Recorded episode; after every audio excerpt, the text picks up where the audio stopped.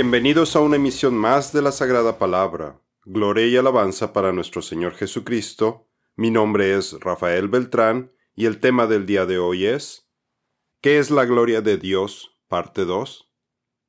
En la emisión anterior vimos que la creación es parte de la gloria de Dios, por lo que nosotros y todo lo que tenemos es parte de la gloria del Señor. También vimos que debemos de multiplicar la gloria del Señor con los recursos que recibimos y que todo lo que hagamos debe estar enfocado a que la gloria de Dios sea vista por todos. Vimos que una forma práctica de darle gloria a Dios es obedeciendo sus mandamientos. Ahora hablaremos más acerca de la gloria de Jesucristo, Yeshua HaMashiach en hebreo, y de cómo le damos gloria poniendo a Dios primero en nuestras vidas y cuando agradecemos al Señor por las bendiciones que nos envía. Jesús es la gloria de Dios personificada. Si usted está maravillado por la gloria de Dios que puede apreciar físicamente en la creación, le puedo decir que la gloria de Dios todavía va más allá de lo que podemos comprender. Las escrituras nos revelan que su gloria está en sus atributos, en la manifestación de su gobierno, que nos muestra su asombrosa solución para acabar con el problema del pecado al enviar a su Hijo, para que se encarnara, viviera libre de pecado entre nosotros, nos revelara el Evangelio, venciera a sus enemigos y sus tentaciones, y fuera victorioso como redentor de todo el mundo, mostrando así la gloria total del Padre. Cristo es la imagen y la gloria de Dios Padre. Así que no puede haber una declaración completa y correcta de la gloria de Dios si no es a través de la historia de la redención hecha a través de Yeshua, como está descrita desde Génesis hasta Apocalipsis.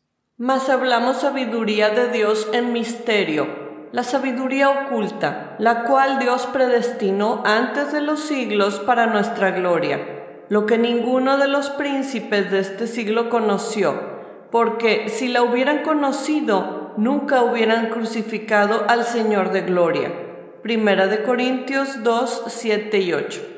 Por el amor de nuestro Señor Jesucristo hacia nosotros, Él voluntariamente dio su vida y fue resucitado de entre los muertos por el Espíritu Santo y está sentado a la derecha del Padre, de forma que toda rodilla y toda lengua confesará sus alabanzas a Jesús para la gloria del Padre.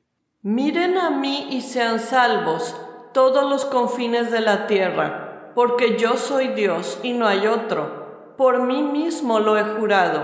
De mi boca salió palabra en justicia y no será revocada. Que delante de mí se doblará toda rodilla y jurará toda lengua. De mí se dirá, ciertamente en el Señor está la justicia y el poder. A él vendrán y serán avergonzados todos los que se enfurecen contra él. En el Señor será justificada y se gloriará toda la descendencia de Israel. Isaías 45, 22 al 25. En Juan 17:5, nuestro Señor Jesucristo le pide a su Padre recibir la gloria que tenía antes de la creación del mundo. Esta es una afirmación absoluta de su deidad y eternidad. Si el Padre glorifica al Hijo, entonces la opinión expresada del Padre acerca de Cristo es que Él es intrínsecamente digno de honra y alabanza. El hecho de que Yeshua tuviera gloria antes del comienzo del mundo significa que su valor inherente es infinito y eterno. Y ahora glorifícame tú, Padre, junto a ti con la gloria que tenía contigo antes que el mundo existiera. Juan 17:5. La ciudad no tiene necesidad de sol ni de luna que brillen en ella, porque la gloria de Dios la ilumina y el Cordero es su lumbrera. Apocalipsis 21:23. Para que en el nombre de Jesús se doble toda rodilla, de los que están en los cielos, en la tierra y debajo de la tierra y toda lengua confiese que Jesucristo es el Señor, para gloria de Dios Padre. Filipenses 2, 10 al 11.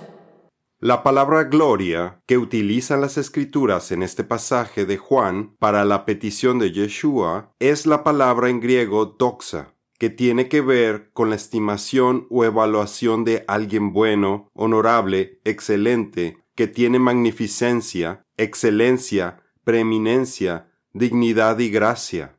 Doxa evoca una buena opinión acerca de alguien que tiene un valor inherente e intrínseco. Todo lo que Dios dice, hace y piensa demuestra su majestuosidad en el sentido de la perfección absoluta y su suprema importancia como el creador de todas las cosas, y nuestro soberano supremo que consigue solamente resultados superiores a cualquier cosa que nos podamos imaginar.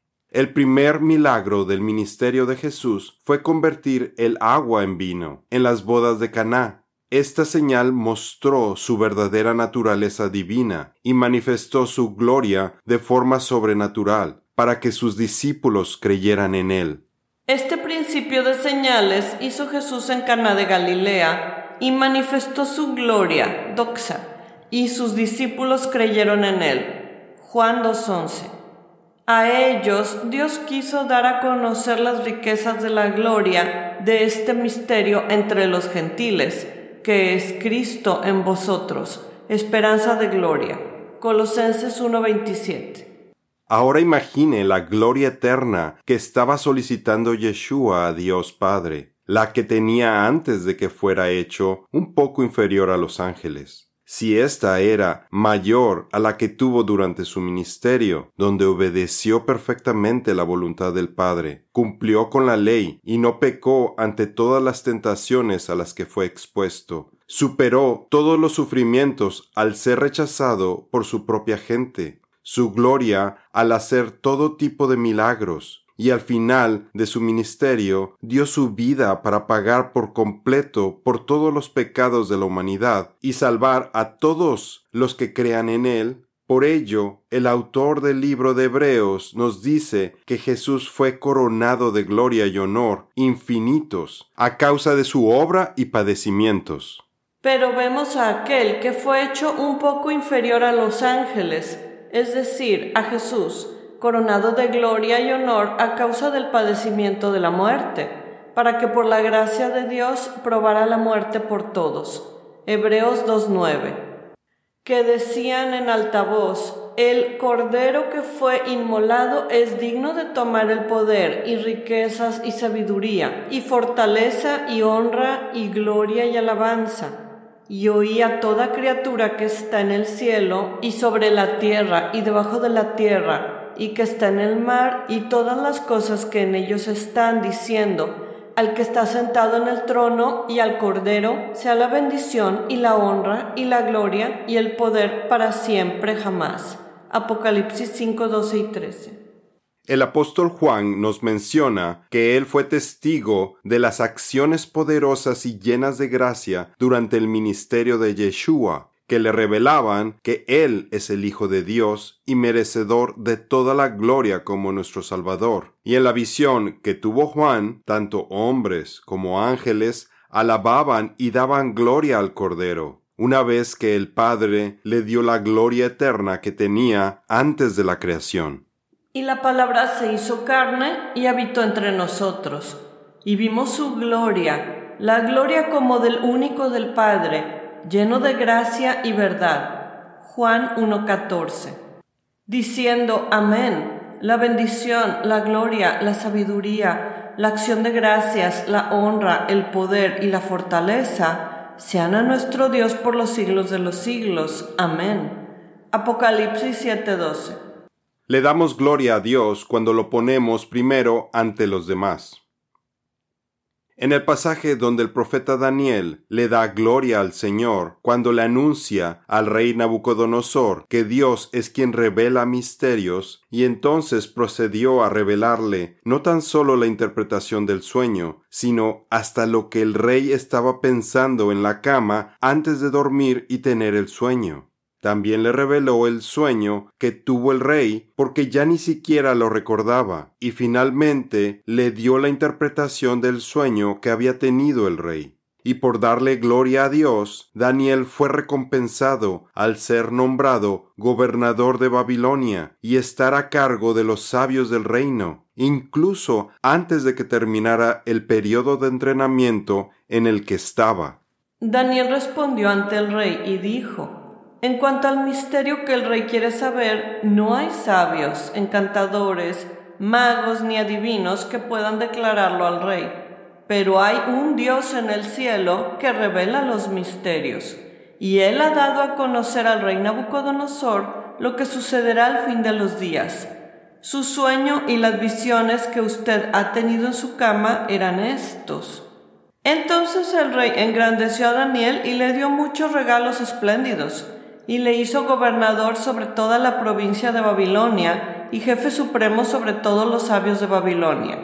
Daniel 2, 27 al 28 y 48. También tenemos el ejemplo del joven David, quien al enfrentarse a Goliat, primero le dijo que él venía en el nombre del Señor de los ejércitos celestiales, el Dios de Israel, y luego le aventó la pedrada mortal. Entonces dijo David al filisteo, Tú vienes a mí con espada, lanza y jabalina, pero yo vengo a ti en el nombre del Señor de los ejércitos, el Dios de los escuadrones de Israel, a quien tú has desafiado. El Señor te entregará hoy en mis manos, y yo te derribaré y te cortaré la cabeza. Primera de Samuel 17, 45 al 46a. En contraste, muchas veces cuando las personas están en problemas, no se les ocurre pedirle ayuda a Dios como en algunos documentales de supervivencia que he visto, en donde muestran a las personas extraviadas, accidentadas, con heridas severas u otras circunstancias de vida o muerte. Lamentablemente, el común denominador es que nadie busca al Señor para que lo ayude, y de esta forma Dios no recibe la gloria que se merece ya que Él se deleita en demostrarnos cómo es que Él soluciona cualquier problema desde el más insignificante hasta aquellos que nos parecen imposibles de resolver. El Señor ha mirado desde los cielos sobre los hijos de los hombres para ver si hay alguien que entienda, alguien que busque a Dios. Salmos 14.2 Busquen al Señor mientras puedan encontrarlo llámenlo ahora mientras está cerca. Isaías 55:6. Es por eso que como creyentes debemos estar constantemente recordándole a un mundo incrédulo que no está buscando a Dios acerca del amor de nuestro Creador y Salvador, quien está dispuesto a ayudarnos cuando estamos en problemas. Cada vez que lo traemos a su atención y lo ponemos primero, le estamos dando gloria a Dios. Recientemente me enteré de un avión que sufrió una turbulencia muy severa, tanto que las personas a bordo pensaban que se iban a morir, y una persona dijo en voz alta Jesús, sálvanos. Y el Señor respondió su oración, y el avión pudo aterrizar con todos ilesos y a salvo. En todas estas situaciones, cuando se resuelve el problema, la idea es que las personas le den la gloria a Dios, que le den las gracias y todo el honor que le corresponde por todos los apuros de los que los libró. Haz que la gratitud sea tu sacrificio a Dios y cumple los votos que le has hecho al Altísimo. Luego llámame cuando tengas problemas y yo te rescataré y tú me darás la gloria. Salmo 50, 14 al 15. Necesitamos recapacitar acerca de nuestras prioridades, las cuales son un indicador de nuestra condición espiritual. ¿Acaso es la gloria de Dios el mayor deseo de su corazón? Si nuestras prioridades actuales están enfocadas en lo terrenal y temporal, como la familia, amistades, trabajo, negocio, comida, entretenimiento, entre otras cosas, Necesitamos enfocarlas en el reino de Dios, en lo eterno, en las obras que sí nos podemos llevar con nosotros cuando morimos, porque las cosas temporales que necesitamos para nuestro sustento no serán dadas por añadidura. Démosle su debida gloria a Dios en todo lo que hagamos, mientras aún podemos hacerlo. ¿Qué provecho hay en mi muerte? Cuando yo descienda al hoyo, te alabará el polvo, anunciará tu verdad Salmos 39. Le damos gloria a Dios cuando le agradecemos por haber recibido alguna bendición. Cuando Jesús curó a diez leprosos, les dijo que fueran al templo para que los examinaran los sacerdotes según el mandato de Levíticos 13 del 1 al 28. Así la gloria del Señor anunciará que el Mesías había llegado, porque esta sería una señal de su llegada. Cuando Juan el Bautista le mandó preguntar a Jesús si él era el Mesías o si deberían esperar a otro, la respuesta de Cristo fue entonces él les respondió, Vayan y cuenten a Juan lo que han visto y oído. Los ciegos reciben la vista, los cojos andan, los leprosos quedan limpios y los sordos oyen, los muertos son resucitados y a los pobres se les anuncia el Evangelio. Lucas 7:22 pero lamentablemente, hasta donde entendemos, los sacerdotes levíticos no recibieron el mensaje de estos milagros, ni tampoco los judíos que fueron curados regresaron para darle gloria a Dios. Solo uno de ellos regresó, un samaritano. Entonces uno de ellos, al ver que había sido sanado, volvió glorificando a Dios en alta voz, volvió glorificando a Dios en voz alta y se postró sobre su rostro a los pies de Jesús, dándole gracias. Y este era samaritano. Y respondiendo Jesús dijo, ¿no eran diez los que fueron limpiados? ¿Y los nueve dónde están? ¿No hubo quien volviera y diera gloria a Dios, sino este extranjero? Y le dijo, levántate, vete, tu fe te ha salvado. Lucas 17, 15 al 19. Por otro lado, en otra ocasión, Jesús curó a un endemoniado, quien, al ser sanado, estaba tan agradecido que quiso seguir a Jesús, pero él le dijo que mejor regresara con los suyos, y que les contara de todas las cosas buenas que Dios había hecho por él. Con esto le daría gloria a Dios. Y mientras él entraba en la barca, el que había sido poseído por el demonio le rogaba que le dejara estar con él. Pero Jesús no se lo permitió, sino que le dijo, vete a tu casa, a los tuyos, y cuéntales cuán grandes cosas ha hecho el Señor por ti, y cómo tuvo misericordia de ti. Marcos 5, 18 al 19. El rey David compuso muchos salmos como canciones para darle alabanza a Dios por todas las bendiciones que había recibido, por los peligros de los que lo había librado, por los pecados que le había perdonado, por las batallas que había ganado es un hermoso ejemplo de lo que como creyentes debemos hacer. Podemos expresar alabanzas a Dios por sus bendiciones. Es una forma de dar toda la gloria al Señor especialmente con cantos de alabanza, himnos, salmos, oraciones, etc., como parte de un servicio de adoración, por lo que siempre debemos querer que Dios reciba la gloria en nuestras vidas, y como creyentes debemos desear llegar al punto en el que los demás vean que reflejamos la imagen de Cristo en lugar de la nuestra. ¿O no saben que su cuerpo es templo del Espíritu Santo que está en ustedes el cual tienen de Dios, y que ustedes no se pertenecen a sí mismos, porque han sido comprados por un precio. Por tanto, glorifiquen a Dios en su cuerpo y en su espíritu, los cuales son de Dios. Primera de Corintios 6, 19 al 20. En nuestra siguiente misión veremos cómo es que la gloria del Señor se presentó ante Moisés. Esto es todo por el día de hoy. Los esperamos en nuestra siguiente misión que Dios los bendiga.